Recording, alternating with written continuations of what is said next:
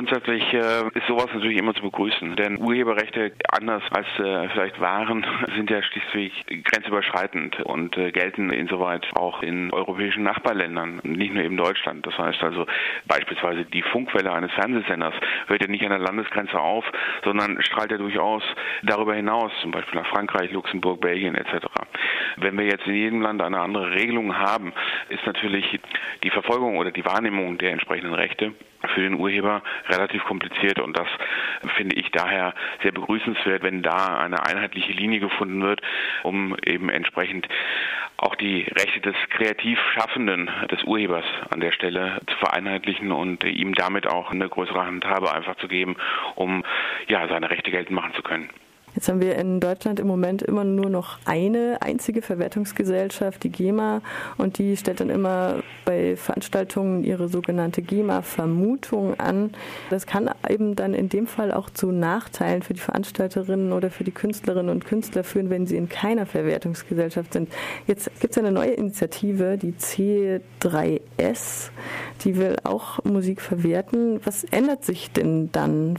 Also da muss ich schon mal korrigierend eingreifen. Also wir mhm. haben in Deutschland in der Tat sogar zwölf Verwertungsgesellschaften, die zugelassen sind. Allerdings muss man in der Tat sagen, ist die GEMA natürlich die prominenteste Verwertungsgesellschaft und im musikalischen Bereich ist das auch noch relativ überschaubar.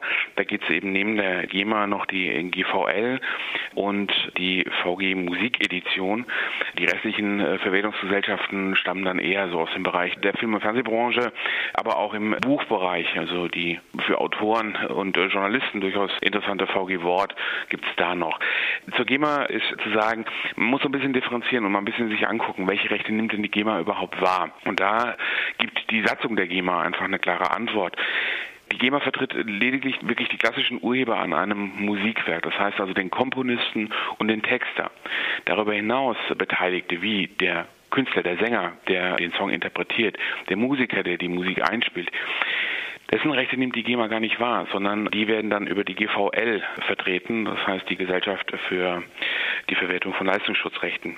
Jetzt ist es aber wiederum so, dass aufgrund der Größe der GEMA viele dieser Verwertungsgesellschaften ihre Inkasso über die GEMA abwickeln. Das heißt, in der Tat ist es so, dass dann der Veranstalter eine Rechnung von der GEMA bekommt.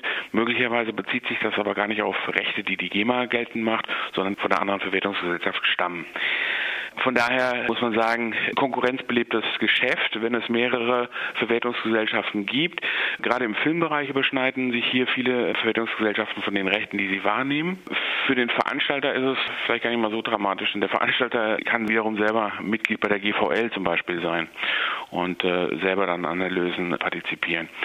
Die originäre Frage, auf die das Ganze, glaube ich, abgezielt hat, war so ein bisschen, wie sich das Thema mit der GEMA-Vermutung sozusagen verhält und ähm, welche praktischen äh, Ergebnisse sich daraus ergeben können. Und da muss man einfach in der Tat sagen, die GEMA ist ähm, vom Grunde her gar nicht mal so schlecht und äh, wird meiner Meinung nach zu Unrecht per se verteufelt. Denn letztendlich geht es ja darum, den Kreativen zu schützen, den tatsächlichen Werkschaffenden, der, der komponiert und der, der textet.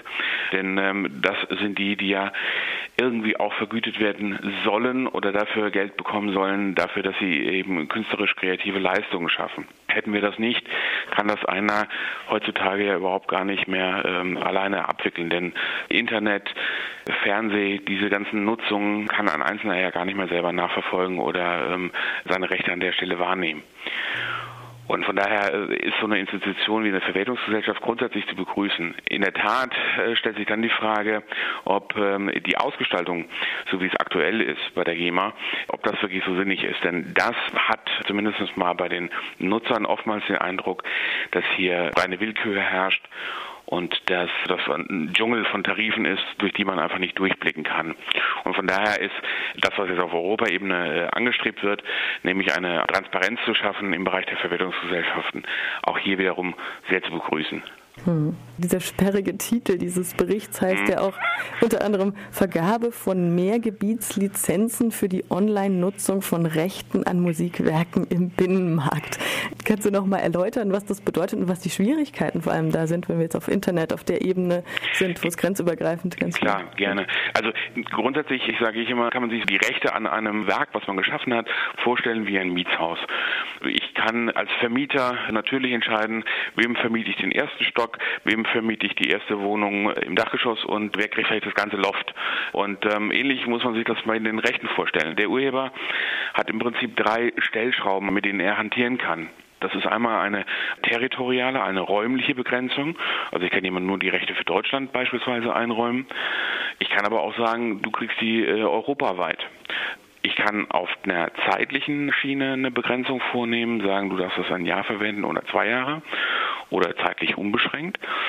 Und ich kann den Inhalt und den Zweck unterscheiden. Das heißt also, ich kann zum Beispiel, wenn wir bei der Musik bleiben, ich kann einer Plattenfirma das Recht einräumen, einen physischen Tonträger herzustellen mit meiner Aufnahme, kann jemand anderem aber die Rechte für eine Online-Verwertung im digitalen Bereich vergeben. Wie ich schon ganz am Anfang gesagt habe, der Unterschied natürlich in der digitalen Welt ist schlichtweg, das Internet kennt keine Grenzen.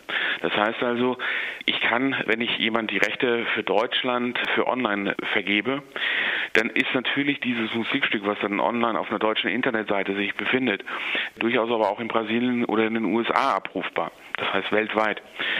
Diesem ganzen Problem kann ich letztendlich nur dadurch begegnen, dass ich ähm, ein sogenanntes Geoblocking auf der Seite installieren lasse.